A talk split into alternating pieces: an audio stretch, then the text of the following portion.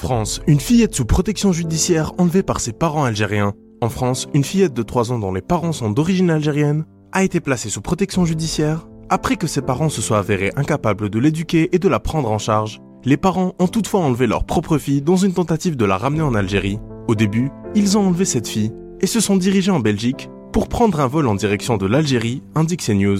Les parents ont cependant été arrêtés à l'aéroport. De retour à Paris, l'enfant a été récupéré les parents n'ont toutefois pas abandonné leur projet. Le nouvel enlèvement a eu lieu à la gare du Nord. Les parents ont usé d'un stratagème pour distraire le tuteur de la fillette et l'ont de nouveau enlevé. Suite au signalement de cet enlèvement, la police a déclenché une enquête. Dans le domicile des parents, la police a trouvé des vêtements pour enfants, ce qui a confirmé que l'enfant était passé par là.